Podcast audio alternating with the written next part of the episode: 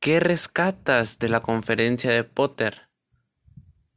La conferencia de Potter de Porter dice, en la actualidad, las empresas se enfrentan día a día el reto de sobrevivir debido a las crecientes necesidades materiales, la escasez de recursos naturales y las desigualdades.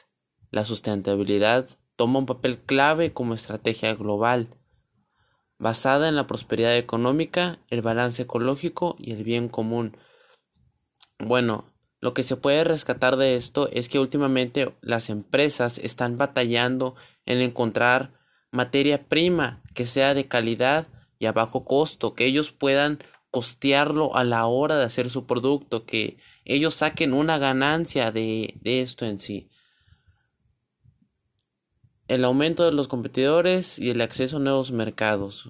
Igual esto dependerá del proveedor, de la persona que se pueda que esté trabajando ahí, de los productos que ellos al final terminen encontrando.